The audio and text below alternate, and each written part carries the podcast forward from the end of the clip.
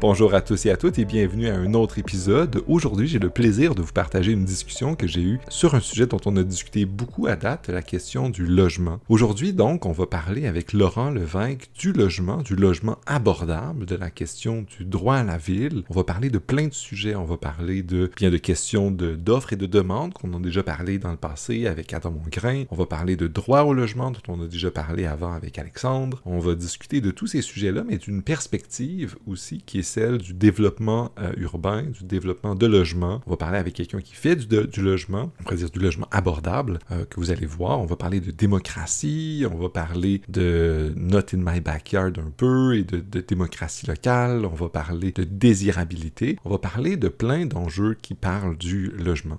Le, logement, c'est une question qui m'intéresse particulièrement parce que, bien, bon, en ce moment, on parle beaucoup de crise du logement. C'est une situation qui, qui affecte plein de gens autour et, et donc je suis vraiment curieux de voir ça. Et ça soulève des questions philosophiques, éthiques et politiques euh, vraiment importantes sur quel genre de ville on veut, quel genre de milieu de vie on veut, c'est quoi le rôle de l'économie là-dedans, euh, des dynamiques sociales d'individus qui veulent des choses. On va parler, comme je disais, de, la question de l'offre. Est-ce que la question c'est juste est-ce qu'il manque de logement? On va parler de régulation aussi. Est-ce que c'est parce qu'il y a trop de régulation qui bloque la construction de logements? On va parler de, de, de, de communautés, de gens qui... d'exclusion aussi. On va parler du mécanisme de marché versus des mécanismes d'allocation du logement hors marché. On va parler d'exemples vraiment intéressants, notamment à Vienne. On va parler de plein de choses vraiment intéressantes dans cette discussion avec Laurent Levesque de l'utile. Euh, donc, bon, sans plus attendre, je vous invite à écouter la discussion que j'ai eue avec euh, ce camarade euh, sur la question du logement, du logement abordable et de la question sortir le logement de la perspective du marché, de l'idée que les maisons c'est de l'investissement. On va essayer de voir à quoi ça ressemblerait bien un logement non marchandisé. Bonne écoute. Salut Laurent, ça va bien? Salut Gabriel, ça va très bien, merci. Excellent, je suis content qu'on prenne enfin le temps de, discuter parce que ça fait si longtemps qu'on voulait parler, que je voulais parler en tout cas avec toi de logement puis qu'on en parlait. Donc c'est l'occasion, mais je suis content qu'on le prenne. Euh, j'aimerais ça commencer par te, en te demandant euh, de te présenter un peu, dire qu'est-ce qui t'a amené à t'intéresser à la question du logement puis euh, qu'est-ce qui a fait que tu as décidé d'y investir une bonne partie de ton temps? Oui, ben moi je suis, je suis principalement connu dans le monde du logement comme cofondateur puis aujourd'hui directeur général de l'Utile. Euh, l'unité de travail pour l'implantation de logements étudiants. Donc, on, est dans le logement étudiant. Comment je me suis retrouvé là? C'est assez... Euh, c'est un peu par hasard parce que euh, moi, je suis rentré, j'ai été impliqué dans beaucoup de mouvements sociaux. J'ai choisi éventuellement de faire un bac en urbanisme pour la raison que je voulais faire des pistes cyclables. Puis moi, mon objectif, c'était de poursuivre la lutte cycliste, qui était une de mes causes y a 15 ans. Puis, euh, au courant de mes études, j'ai été sensibilisé aux enjeux de l'économie urbaine, à la gentrification, à la question euh, du droit à la ville, à la question de tous les déplacements, tous les travers un peu du marché qui se transposent dans des réalités géographiques. Puis, ben, à travers ces, à travers ces réflexions-là, ces études-là, j'ai commencé à être euh, un peu obsédé par l'idée qu'il doit bien avoir une autre façon de faire la ville, de la construire, puis de de faire du développement immobilier à la limite, puis aussi en parallèle une sensibilité à euh, la gentrification causée par la population étudiante, qui, fait, qui est un peu dans une population qui est dans une posture euh, particulière par rapport à ce phénomène-là. Puis ben, de fil en aiguille, euh, je me suis retrouvé avec un groupe d'amis à partir un projet qui au début était un seul projet de logement étudiant. Au, quartier latin de Montréal, mais éventuellement on s'est rendu compte que personne ne travaillait là-dessus, puis on, on a décidé, euh, une partie des cofondateurs, cofondatrices, qu'on a décidé d'en faire une job, puis un projet euh, d'entreprise d'économie sociale. Puis ça, ça fait ça fait dix ans maintenant que je travaille euh, en immobilier. Je n'aurais jamais imaginé devenir développeur immobilier. Avant ça, j'étais à le souligner.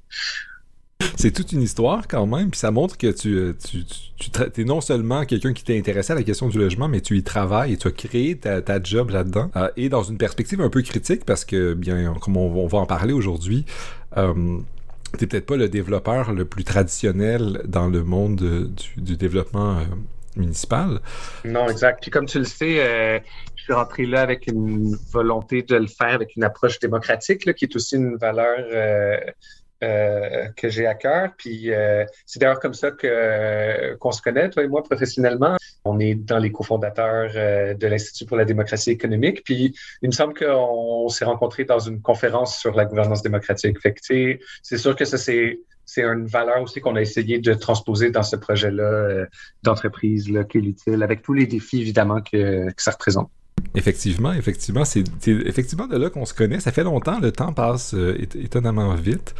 Mais euh, oui, on, partage ça en commun, puis on va essayer de prendre un peu cette perspective-là critique, démocratique, pour essayer de comprendre les enjeux euh, municipaux, mais urbains surtout. Et j'aimerais commencer par une question que j'ai posée à plusieurs invités qui sont venus au podcast parler de logement. C'est quoi le problème du marché du logement? Parce que là, on parle de crise du logement.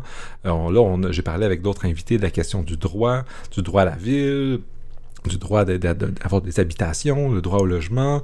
C'est quoi l'enjeu? Puis là, dès lors qu'on se pose cette question-là, on tombe dans des gens qui vont dire, mais la question, c'est l'offre. On n'a pas assez d'offres, il faut, il faut construire plus. Puis parfois, cette question-là est ou n'est pas toujours liée à la question de la régulation. Des gens vont dire, non, c'est parce qu'on on fait du zonage qui empêche à, ce qu'on densifie. Puis il y a comme une... Il y a la, ces gens-là, ils vont dire, mais là, il faut densifier. Il y en a qui vont dire qu'il faut des tours, d'autres qui vont dire, non, c'est possible de densifier, mais à, échelle humaine. Euh, puis là, il y, a, il y, a, tout ce genre de réflexion-là. Tu as des plus libertarienne qui dit mais non, si on dérégule, ça va laisser les, la créativité puis les gens euh, organiser plein de logements créatifs pour pas qu'il y ait genre, un type de développement, mais il va y avoir une variété, etc il y, a plein de pistes et de solutions. Et encore là, comme on a vu avec un invité avant, parfois, euh, c'est peut-être pas même pour certaines personnes, il n'y a pas vraiment de problème dans le logement. Ils vont dire, ben c'est il y a des gens qui en profitent puis qui, qui ne voient pas de problème. Alors peux-tu juste commencer à nous dire, mais c'est quoi le problème? Toi-même qui, dans ton passé, tu voyais des problèmes puis tu voulais intervenir puis amener quelque chose dans la question du logement. C'est quoi le, le problème? C'est une évidemment très vaste question, puis c'est un enjeu complexe hein, où euh, il y a beaucoup de, dynamiques qui sont interconnectées. Puis ça, malheureusement, ça crée euh, beaucoup de euh, fausses solutions simples. Puis il y a beaucoup d'acteurs dans ce débat-là qui en profitent de la complexité, puis, puis dans certains cas, la détresse, là, que ça, il y a, des, ménages qui vivent une vraie détresse par rapport à la situation actuelle du logement, euh, qui en profitent pour vendre leur salade. Puis, à mon avis, les discours un peu euh, euh, de développeurs, parce que ça, ces argumentaires-là, ils viennent, sont portés par des développeurs immobiliers à but lucratif, parce que je me, je me catégorise pas dans cette catégorie-là spécifiquement, qui nous disent, ah, mais il suffit de construire plus, ben, c'est des gens dont c'est la job de construire des logements. Puis, il faut déréguler, c'est des gens pour qui la réglementation, euh, ça fait juste diminuer les profits. Il Fait que faut faire attention, je pense, avec, euh, avec ces, euh, ces approches-là qui disent que tout est simple. Après, évidemment, moi, je suis, je développe du logement en marché, puis dans quelques minutes, je vais te parler de comment c'est la meilleure solution pour la crise. Fait que je vais, je me virer de bord, puis je vais faire la même chose. Mais, mais je pense que c'est important de, de reconnaître que c'est, tu sais, il y a, y, des spécialistes, il y a des, des développeurs, mais il y a des économistes puis des, des bons là, du, euh, du marché du logement qui ont, composé un comité conseil sur la crise du logement pour le gouvernement d'Ontario, qui ont dit que le problème, c'est euh, qu'on n'a pas assez de terre. Mais comme il n'y a aucune logique à cette explication-là, quand tu considères que le Canada en ce moment, c'est le pays au monde où le, les prix des propriétés ont le plus explosé, puis sont le plus découplés, puis déconnectés de l'augmentation des revenus disponibles des ménages je pense que c'est difficile de, défendre que c'est parce qu'on a moins de terrain que d'autres pays. Puis ces arguments-là de euh, densification, de densité ben, ou de déréglementation, ben, il y a plein d'endroits qui sont plus ou moins denses, plus ou moins réglementés, qui ont des résultats euh, économiques de logement qui vont généralement qui sont moins pires qu'ici. Euh, d'un point de vue politique publique, d'un point de vue design urbain, d'un point de vue urbanisme, euh, c'est très difficile de dire que c'est un problème de conception, c'est un problème de design. Pour moi, ce qu'on ce qu'on voit sur le marché immobilier, c'est un phénomène économique parce que la seule chose qui peut justifier des résultats aussi particuliers au Canada puis au Québec, c'est à mon avis la structure du marché. Puis je pense que ça revient à une question de euh, la tension entre le logement comme euh, bien d'usage puis le logement comme bien d'échange puis comme vecteur d'investissement. Puis à mon avis, le, le problème fondamental, il est plus là. Mais c'est intéressant que tu me dis parce que là, tu tournes ou tu, tu cadres le débat de manière différente de ce qu'on peut entendre en général. Puis comme tantôt, j'avais dit, régulation, offre, toutes les, ces recettes-là. Toi, tu vas nous dire, en fait, c'est la manière dont on pense le logement comme investissement ou comme euh, valeur d'usage. Est-ce que tu peux nous dire un peu ce que ça veut dire? Parce que moi, quand j'entends ça, j'entends des gens qui voient leur maison comme un placement, euh, parfois pour la retraite ou pour un cadeau, un héritage, etc., comme une sorte de source d'assurance de, de, revenus qui, pour plus tard. Est-ce que c'est est -ce c'est juste ça? Est-ce que le problème, ça serait une question de, de Est-ce que c'est plutôt une représentation des gens, comme on dit qu'en Amérique du Nord, on il y a une culture de la propriété. Est-ce que c'est de quelle manière tu comprends cet enjeu-là?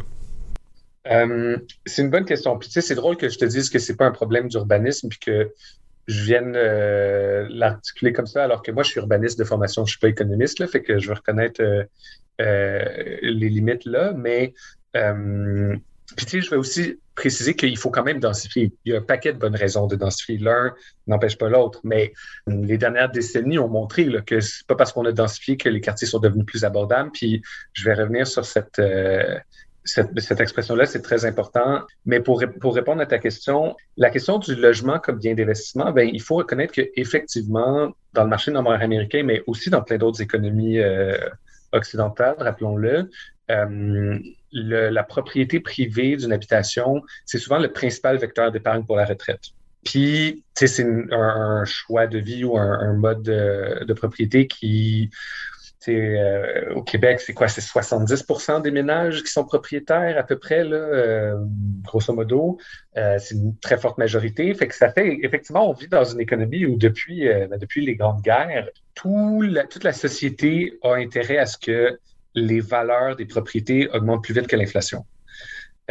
C'est pas juste un bien de consommation, c'est pas juste un, bien de, la, valeur d'usage, ça fait référence au fait qu'on a tous besoin d'un toit, on a besoin de quelque part où vivre, puis euh, comme euh, qu'on a besoin de manger, ben on, mais on, on, tolérerait pas comme société qu'il y ait une inflation forte euh, de l'alimentation. Dès que l'inflation touche euh, le panier de consommation, euh, là, tout à coup, il y a une intervention publique, des banques centrales pour réglementer ça parce que la perte du pouvoir d'achat à travers tous les autres biens de consommation, c'est vu comme un problème. Les, maisons, c'est la seule chose qu'on est généralement, comme société, content quand les valeurs augmentent plus vite. mais ça, il y, a, plusieurs que l'inflation. Mais ça, il y a plusieurs enjeux avec ça.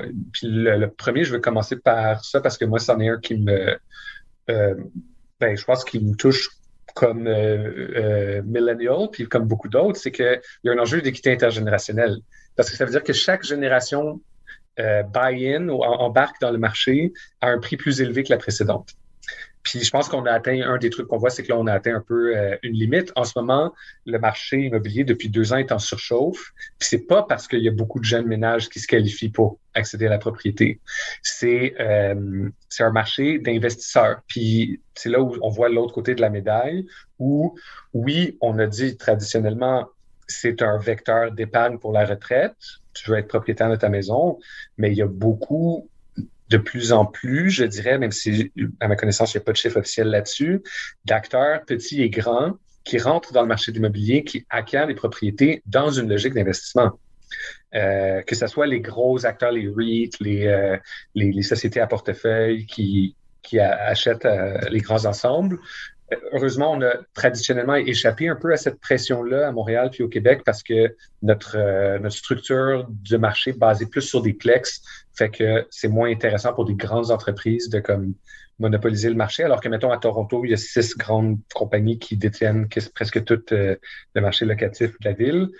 Euh, mais ça ne veut pas dire que tu peux pas avoir plein de petits spéculateurs, euh, des petits investisseurs, plus ou moins, euh, parfois très bien intentionnés, mais qui vont accumuler quelques blocs, quelques propriétés. Puis ça fait que la valeur à laquelle sont, sont transigées ces propriétés-là, qui auparavant étaient une famille propriétaire de, mettons, un duplex, un triplex, puis c'est ça. Mais ces valeurs-là, aujourd'hui, elles sont, ces propriétés-là, elles sont transigées, puis elles sont achetées au prix que peuvent se payer ces investisseurs-là, ces acteurs qui rentrent non pas juste pour la valeur d'usage, mais pour la valeur d'investissement. Puis à partir du moment où tu as des attentes de rendement, là, ça c'est la question spéculative, mais à partir du moment où tu as des attentes de rendement par l'appréciation de la propriété, ben, c'est un choix d'investissement comme un autre. Puis dans les dernières années, l'immobilier au Canada a largement dépassé la performance euh, du marché des actions, par exemple. Donc, euh, c'était une stratégie d'investissement payante. Mais c'est sur ça que j'aimerais revenir, parce que effectivement, c'est une stratégie d'investissement payante pour les raisons que tu as présentées. Puis je trouve ça intéressant que tu, parles un peu de la particularité du Québec de cette manière-là, et du fait aussi que, bien, ça se transforme. Mais un des enjeux, puis quand j'ai parlé avec un euh, avec Adam Mongrain dans un épisode précédent, euh, lui il défendait l'idée en fait que bien le fait qu'on puisse permettre à ses investisseurs puis des investisseurs de profiter autant que ça de, l'augmentation de la valeur des propriétés, c'est qu'il y a un problème d'offre. Puis en fait, lui, il disait le, le problème, c'est qu'on n'en construit pas assez. Puis ensuite, si on en construisait assez, ça, devient, ça deviendrait presque un investissement moins intéressant, puis ça créerait moins cette dynamique-là. Puis, euh, parce. Puis là, je, ne résumerai pas tout ce qu'il a dit parce que ça a été un, épisode vraiment intéressant. On a parlé de tous les angles de ça. Mais je pense que tu as sans doute déjà entendu cet argument-là qui va nous dire, en fait, mais si on construit plus de logements, si on y arrive, puis bien, il va y avoir plus de logements, puis en ce moment, puis ça va, ça va faire que les, potentiels locataires ou acheteurs euh, vont pouvoir euh, tirer le, le, prix à la baisse ou du moins de ralentir son augmentation. puis, pour que, puis en plus, ça pourrait faciliter le fait que des gens veulent considérer le logement comme un bien d'usage plus qu'un bien d'investissement. Comment, comment est-ce que tu répondrais à ce genre d'objection-là? Euh, ben ça, c'est une euh, belle solution en théorie. Euh, il y a un paradoxe là-dedans, parce que les seuls acteurs qui développent l'immobilier, c'est ceux qui le voient comme un, vecteur de profit, ou presque les seuls. Bon, ça c'est. Mais mettons ça de côté. Euh, le puis, puis, dans les faits, il faut quand même construire. C'est mon métier. Euh, je pense que, encore une fois, comme, tout comme la densification, euh, ça peut pas faire de tort de construire plus, mais ça peut très bien ne pas faire de bien si tout est systématiquement euh, des produits de luxe et ou raflé par des investisseurs. Puis, puis surtout, euh, je pense que cette approche-là, comme principal angle de solution, répond à aucun des vrais problèmes auxquels on fait face. Parce que euh, pour deux raisons. La première, c'est que ben, malheureusement, le, le, le sol puis les, villes ne sont pas un produit homogène. Je vais, revenir sur ça. Puis la deuxième, j'ai oublié. Fait que je vais commencer par le premier. Euh, c'est cet aspect-là que euh, la désirabilité du territoire, elle n'est pas uniforme. Euh, tu sais, tu as un problème que les pommes sont trop chères, tu fais pousser plus de pommes, tu les distribues dans toutes les épiceries, puis les prix baissent. La terre, on peut jamais en faire apparaître plus d'un côté. Puis de l'autre côté, euh, il y a des dynamiques de centralité qui font que c'est pas, ce sera jamais tous les quartiers qui auront la même euh, attractivité, la même, la même demande. Puis le deuxième problème, je m'en suis souvenu, c'est que la ville, elle existe déjà. Puis euh, on ne peut pas. Euh, c'est un, un, marché qui est lent au niveau de l'offre à évoluer. Donc, qu'est-ce que ça veut dire, ces phénomènes-là? C'est que si on dit, OK, on va construire de l'offre, on va construire là où on peut. Puis oui, on va pouvoir faire des tours dans les quartiers centraux, mais on va, tu sais, agrandir la ville. Tant que si on, si on rentre dans une logique d'offre, uniquement dans une logique d'offre et de demande, c'est qu'on veut juste augmenter l'offre, ben, ça veut dire que les logements au centre de la ville vont rester toujours les plus chers. Puis pour créer ce que certains euh, militants de la solution de l'offre seulement appellent le naturally occurring affordable housing, ben, pour que ça soit réellement abordable dans une logique de marché, il faut que la, terre sur laquelle est construit un logement vale rien. Donc, qu'elle offre une très faible qualité de vie, euh, puis qu'elle ne soit pas désirable. Donc, qu'est-ce que ça veut dire, cette logique-là, puis la conséquence logique de l'approche de juste construire de l'offre au marché, puis laisser le libre marché régler la situation, c'est que tu vas avoir euh, des bons logements de qualité là où c'est désirable. Puis les gens avec des plus faibles revenus vont drive until they qualify.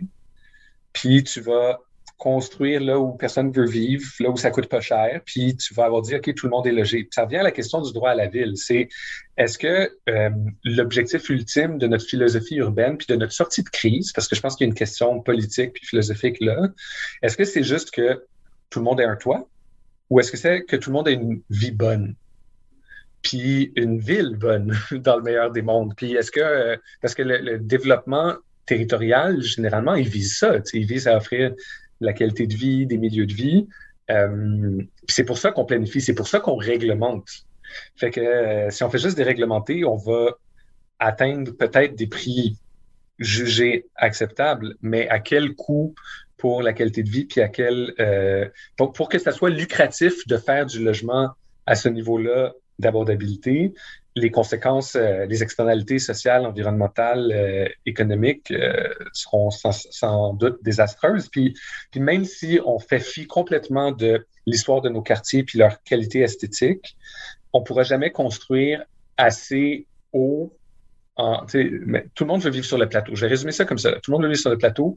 On ne pourra jamais construire assez haut pour que tous les gens qui voudraient vivre à distance de marche de la petite boulangerie qui aura été détruite parce qu'on a construit des tours par-dessus, euh, ait accès à ce milieu de vie-là, à ce mode de vie-là. Fait qu'il y a une question d'arbitrage qui est, euh, puis d'attribution de, des, de la qualité de vie qui est complètement euh, éclipsée par cette, euh, cette approche-là de l'offre ou de la déréglementation.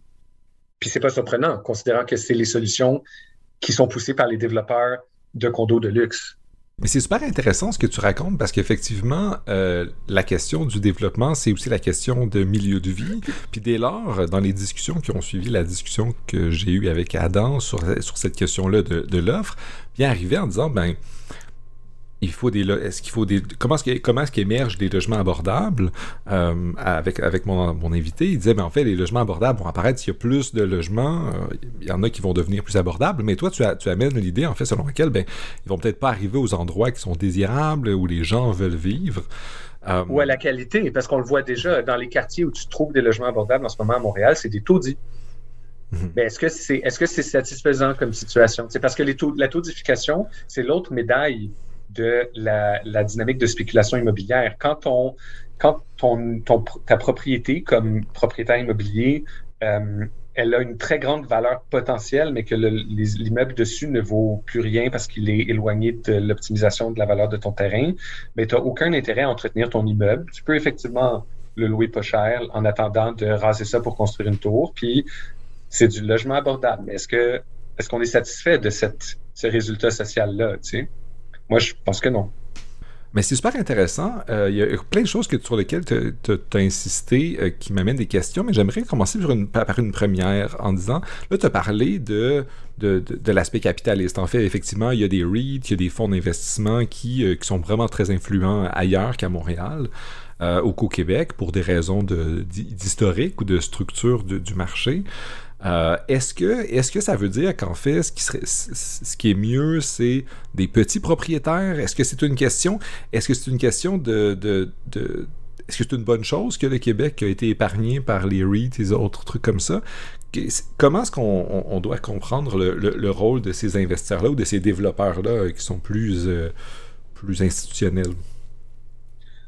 C'est une bonne question. Puis encore une fois, je suis pas un spécialiste, mais je dirais que intuitivement, euh, c'est sûr que ça nous a aidé euh, historiquement au Québec parce que tu sais, un des euh, un des trucs que qui ça vaut la peine de se rappeler, c'est que la c'est aussi un marché qui n'évolue pas très vite normalement, dans le sens où un des, une des poches d'abordabilité qui existe à Montréal et qui est parfois pas des taudis, c'est celles qui sont qui, qui constituent des logements offerts par des propriétaires qui sont propriétaires depuis longtemps. Parce que euh, tous les acteurs qui ont acheté dans les deux, trois dernières années, euh, qu'ils soient petits ou gros, au prix qu'ils ont payé, puis considérant qu'on a quand même un contrôle des loyers moyennement efficace, pas très efficace, mais euh, au Québec, euh, ben, c'est sûr que pour être capable de rentrer dans leur argent, ne serait-ce que assumer la part de l'hypothèque associée à leur logement locatif, ces acheteurs-là, ils doivent augmenter les loyers drastiquement s'ils étaient, euh, s'ils étaient des loyers, euh, mettons, qui ont été contrôlés.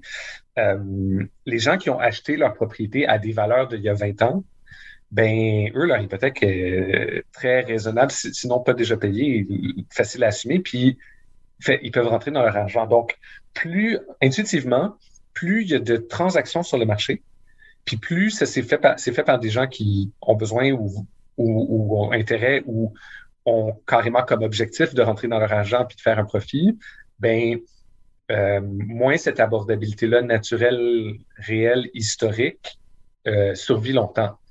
Puis c'est sûr que si tout ton stock passe de REIT en REIT, ben, tu es sans cesse en train d'actualiser, tu as une forte pression sur les loyers pour accoter la valeur spéculative de, l'actif immobilier. Euh, je pense que historiquement au Québec, la structure du marché a aidé. Je pense aussi le fait qu'il y avait assez peu d'acteurs qui, rentraient dans une logique spéculative sur ce marché-là, ça a aussi aidé.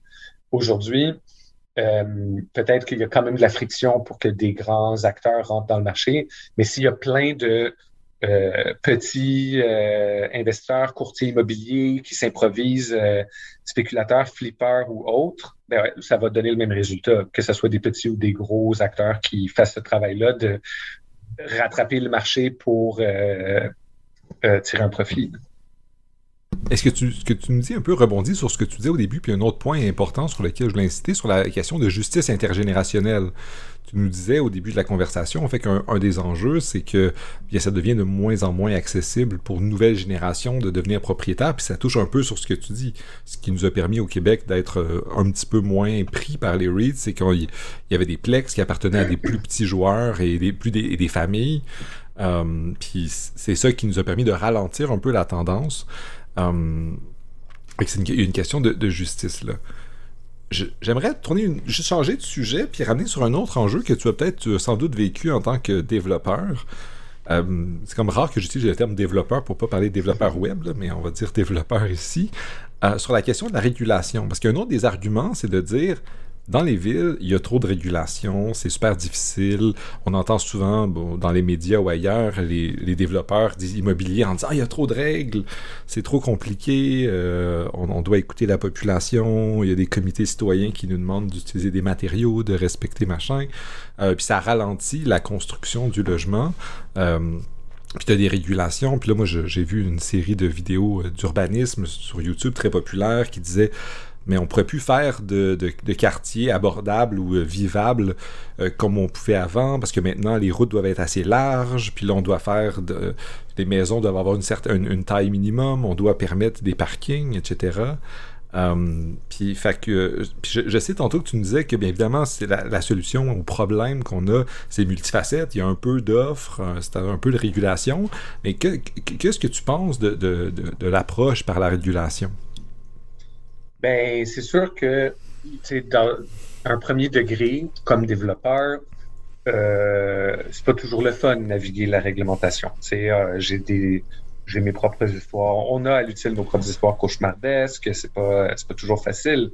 Mais ça, c'est vrai pour toutes les toutes les activités économiques qui sont régulées. Euh, c'est pas plus facile de faire euh, du développement pharmaceutique. Fait que, fait que je pense que encore une fois, c'est des larmes de crocodile d'un côté. Mais il y a un, truc qui est vrai dans ce que tu dis, c'est que euh, la réglementation, c'est un levier puissant pour décider la ville qu'on veut. Si euh, il y a une réglementation, puis moi, je, en tout cas, je vois pas où ça se produit à Montréal, mais si euh, la réglementation de zonage ou de lotissement exige des rues trop larges, ben, c'est qu'on pourrait utiliser les mêmes outils pour faire des rues à l'échelle humaine, puis réduire l'espace pour l'automobile, puis faire de la ville meilleure ville plus marchable.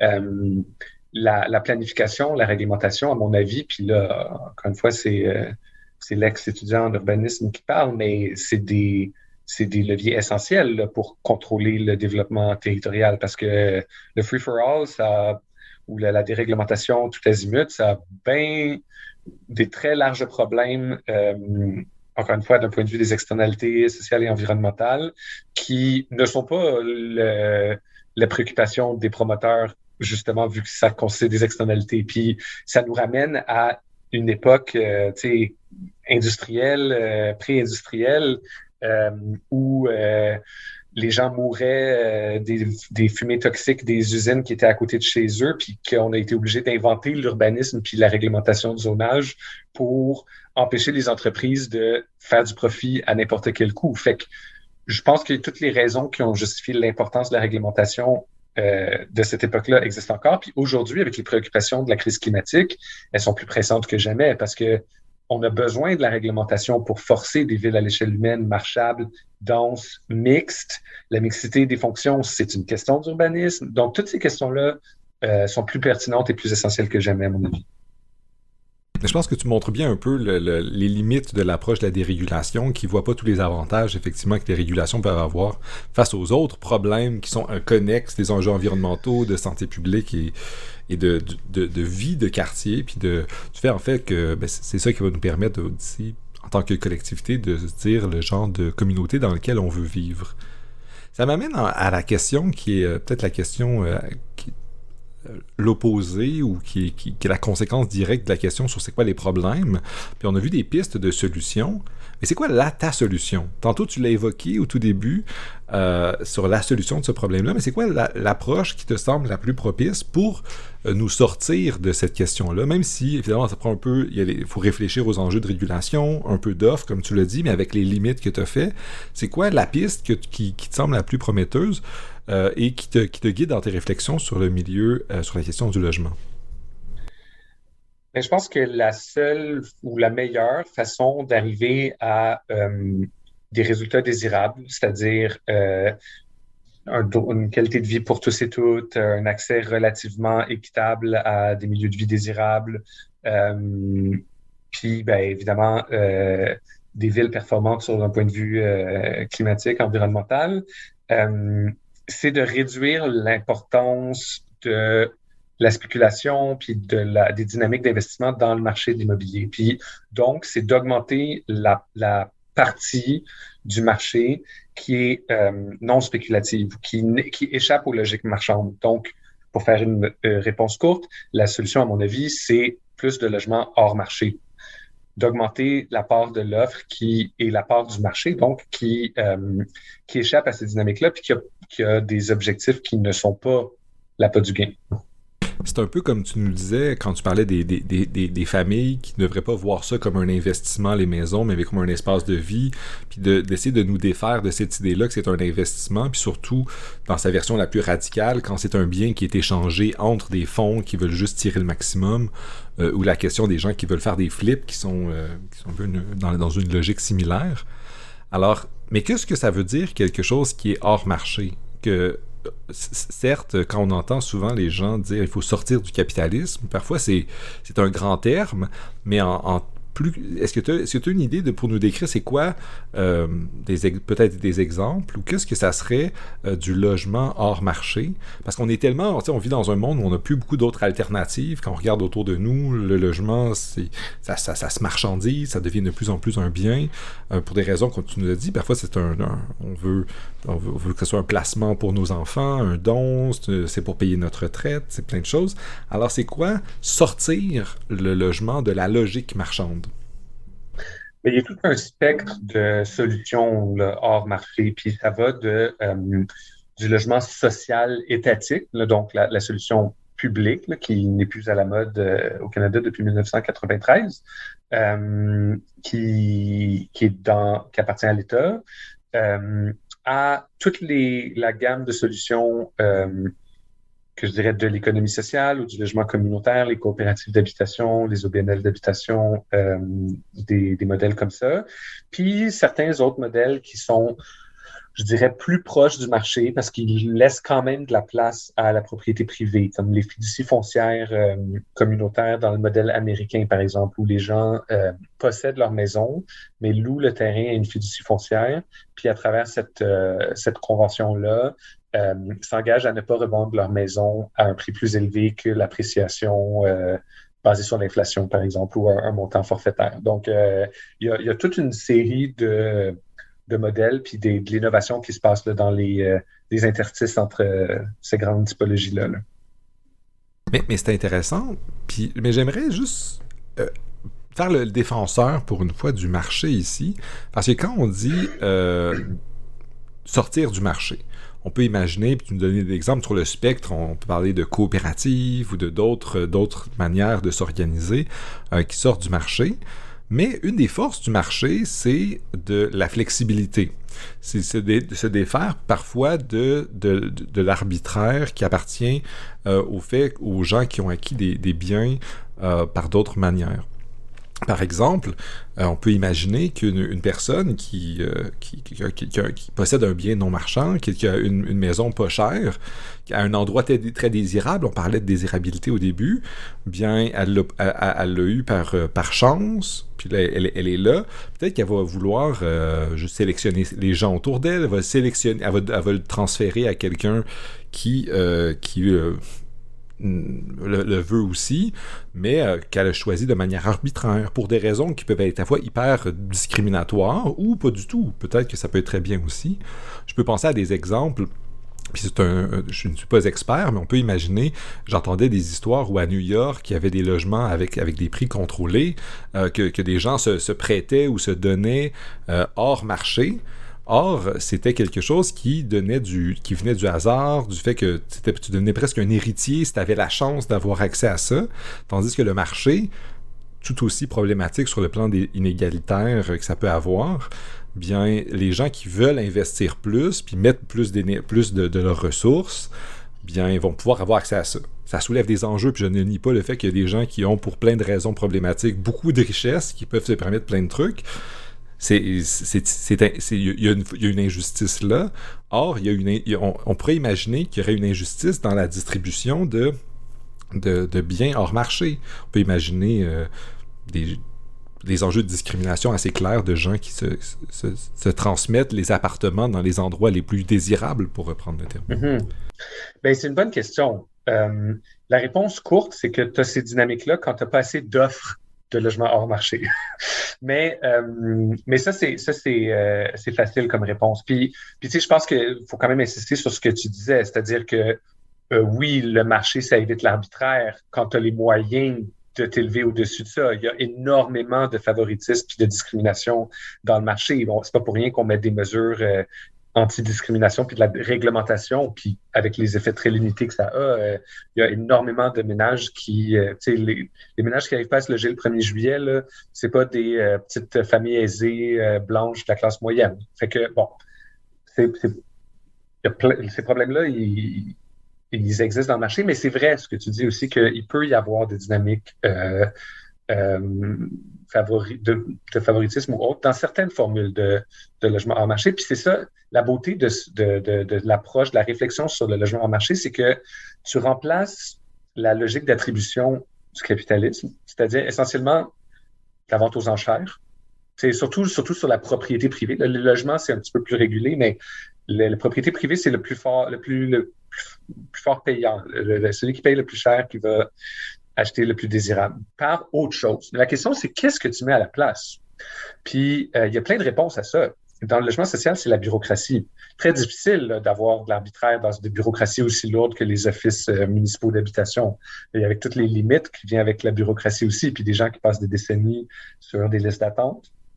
Euh, il y a des dynamiques d'exclusion qui peuvent se produire dans certains milieux complètement démocratiques comme les coop d'habitation. Bon, il y a plein de gated communities euh, capitalistes qui sont tout aussi problématiques, mais surtout, moi, je pense qu'il faut voir le, logement hors marché comme un espace d'expérimentation d'autres mécanismes d'attribution. Puis je vais donner un exemple pour ça. Je vais donner deux exemples. Le premier, c'est euh, quand tu as une offre suffisante de logements hors marché, c'est pas des enjeux c'est ce qui sont si préoccupants. L'exemple, le, le, NEC plus ultra, le, le, fleuron du logement hors marché, c'est Vienne, en Autriche, où le deux tiers du parc euh, locatif est soit propriété de l'État, à peu près à moitié, soit euh, propriété communautaire, l'autre moitié. Puis, à travers ça, ben, il y a différents mécanismes d'attribution, puis en tout cas, les résultats semblent être très probants, puis les gens y trouvent leur compte, puis euh, ce, qui va, ce qui va se passer, c'est que tu vas quand même peut-être avoir des listes d'attente pour des unités euh, subventionnées au public, par exemple. Mais une liste d'attente, c'est un mécanisme d'attribution. Euh, Est-ce qu'il est satisfaisant quand tu es riche puis que tu peux te qualifier pour quelque chose de mieux? Peut-être pas. Il y a une part pour le marché privé à Vienne par ailleurs. Euh, mais dans les faits, ça revient à une question de système à deux vitesses. Euh, euh mais une fois que tu, tu, te qualifies pour un logement comme ça, puis là, je, je, pense pas que l'attente est très longue, mais j'ai pas les chiffres les plus récents. Mais, euh, ben là, peu importe ton revenu, tu as un logement de qualité à un prix raisonnable. Puis ça, pour beaucoup de ménages, c'est quand même pas un luxe. le deuxième exemple que je veux donner, c'est quand tu parlais de biens limités. c'est pas toujours possible de faire une quantité suffisante ou euh, d'y aller avec des critères de sélection sociaux, par exemple, ce qui est souvent la meilleure solution, à mon avis, c'est simplement de prioriser les ménages à plus faible euh, revenu, puis laisser les gens plus aisés se débrouiller sur le marché euh, jusqu'à ce qu'on ait assez d'offres pour que toute la classe moyenne soit dans du logement hors marché. Mais prenons un autre exemple, donc, qui est les îles de Toronto. Il y a, face au centre-ville de Toronto, des îles avec des maisons dessus. Puis c'est clairement comme un des endroits les plus désirables à Toronto. Face au centre-ville, tu peux prendre un petit bateau, une navette, puis euh, tu es rendu au centre-ville, puis tu vis dans un parc, essentiellement, c'est super idyllique. Euh, puis c'était des maisons privées à une certaine époque, puis éventuellement, l'État a euh, socialisé les terrains, mais permet quand même à des gens d'être propriétaires de ces maisons-là. Évidemment, tout le monde veut être dessus. Fait que dans ce cas-ci, où c'est un bien de luxe, qu'il n'y a pas de logique sociale nécessairement, de OK, c'est pas du logement social qu'on va les personnes pauvres, ben, ils utilisent un système de tirage au sort. Euh, donc, il y a une liste d'attente parce que tu ne vas pas être pigé au sort. Tu n'as pas de chance d'être pigé si tu viens juste de rentrer dans la liste. Mais dès qu'il y a une maison qui euh, se libère, ils vont prendre les premiers X ménages sur la liste d'attente, puis tirer au sort là-dedans, puis offrir à ces personnes-là d'acheter à une valeur non spéculative. Donc, la valeur des maisons est fixe dans le temps, suit l'inflation. Puis, euh, puis donc, c'est, tu rentres pas dans ces maisons-là, tu vas pas acheter ça comme investissement, tu vas l'acheter parce que tu veux vivre là, puis, puis, après, il va falloir réglementer parce qu'évidemment, il faut empêcher les gens d'opérer un Airbnb hyper lucratif ou des choses comme ça, mais, euh, mais ça, on réglemente, peu importe le mode d'attribution, il y a de la réglementation qui est requise. Mais c'est intéressant, puis ce que je retire de ce que tu dis, c'est en fait, c'est que sortir du marché, c'est moins une, une solution à à une seule couleur. En fait, c'est une, ça ouvre la porte à réfléchir sur plein de manières originales de réfléchir sur comment est-ce qu'on attribue, comment est-ce qu'on distribue euh, le, logement, puis comment est-ce qu'on le pense en dehors d'une logique de si tu as plus d'argent, tu vas avoir automatiquement accès, si tu le veux, aux endroits les plus désirables. Euh, oui. puis on peut avoir des on peut avoir des solutions adaptées selon le contexte urbain, selon le contexte euh, social, selon les besoins. Nous à l'UCL, on fait du logement étudiant abordable on priorise les personnes à plus faible revenu, mais on loue à la population étudiante, puis on a des logements adaptés à la population étudiante. Puis tu, peux avoir tout ce spectre-là euh, euh, beaucoup plus euh, riche que la solution one size fits all de on va laisser libertarienne, de on va laisser le marché s'autoréguler. Ben, ça, c'est ça, c'est pas, ça marcherait bien au bénéfice de tout le monde. Puis c'est ça que je trouve qui est riche dans les approches alternatives. Effectivement, effectivement, c'est très très riche et c'est comme tu dis, c'est pas une approche one size fits all. Ça nous permet de, nous adapter au type de milieu, au type de ville, au type de public ou d'utilisateurs, utilisatrices. Euh, puis évidemment, tu es, touché, es venu toucher une corde sensible. Le, tu, me connais bien quand même, le tirage au sort. Je, c'est, mon public. tu connais très bien ton public, effectivement.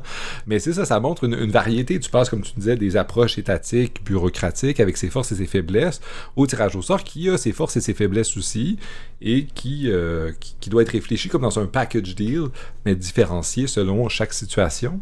Je pense que c'est une très bonne manière de, de disons, d'enlever l'aspect... Euh, un peu euh, mystérieux qui peut avoir l'expression avoir une logique hors marché.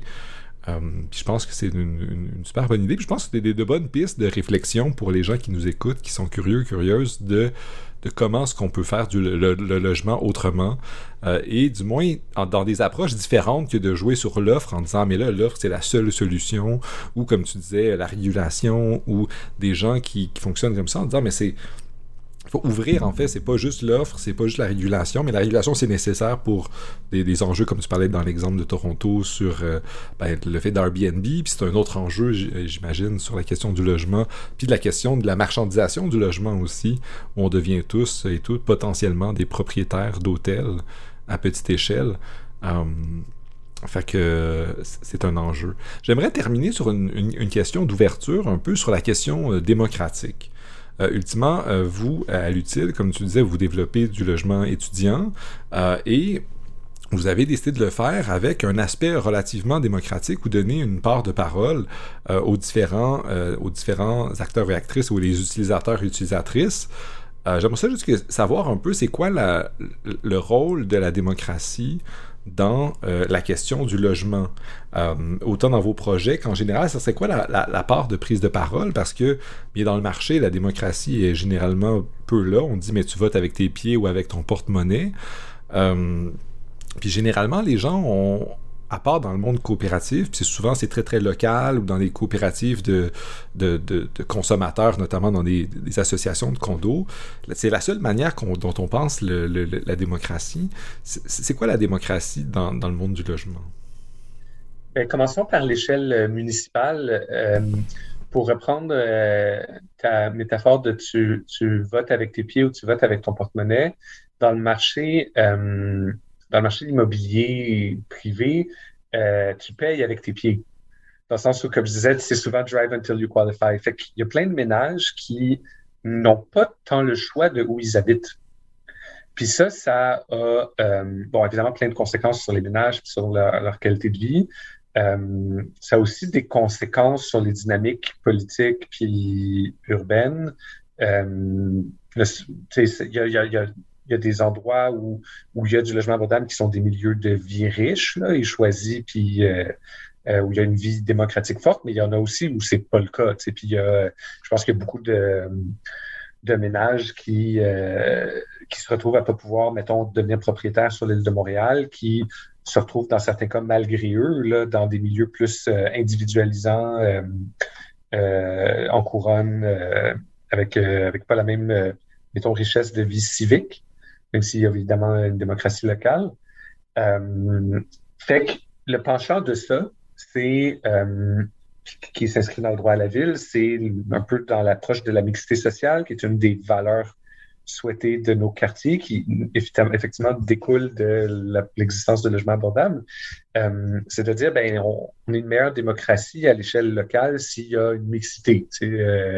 Si, si tout le monde est euh, riche euh, et privilégié dans un quartier, ben ça va donner euh, une démocratie qui est comme en faveur des injustices puis des inégalités.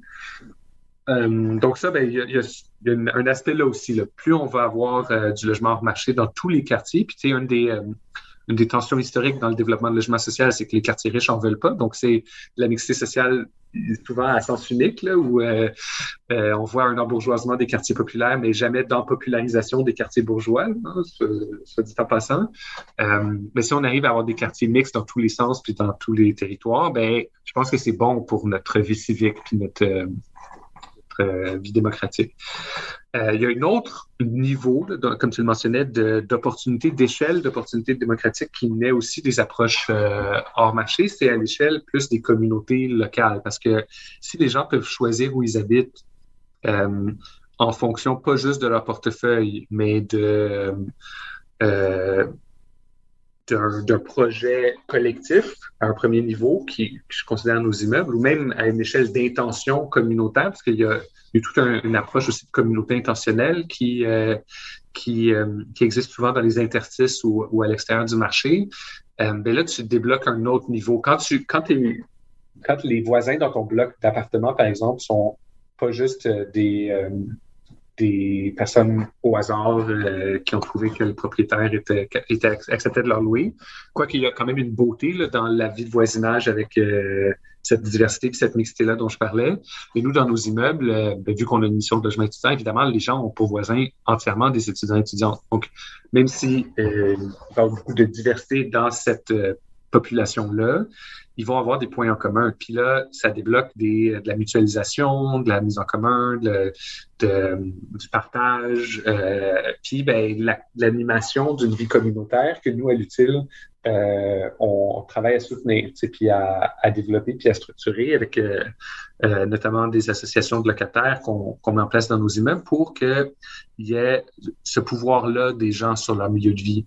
Euh, que ça soit justement pas juste un, un toit sur euh, ta tête, mais aussi un, un canevas pour, euh, construire ton, euh, ton, milieu de vie comme tu, comme tu le veux, puis que ça réponde réellement à tes besoins. Puis ça aussi, je pense que c'est ce que permet une approche de logement communautaire parce que le logement n'existe pas pour répondre aux besoins de ton propriétaire de faire du profit puis d'épargner pour sa retraite. Il existe pour atteindre des objectifs sociaux qui incluent le bien-être puis l'épanouissement de, nos locataires. Effectivement, je pense que ça, ce que tu viens de dire, ça résonne à plein de plans, ça, revient à, ce dont on avait parlé au tout début, de la manière dont on voit la maison ou notre logement. Si on le voit, notre logement, comme un espace de vie, bien, ça amène tous les, éléments de vie en, vie en collectivité, vie dans ton milieu.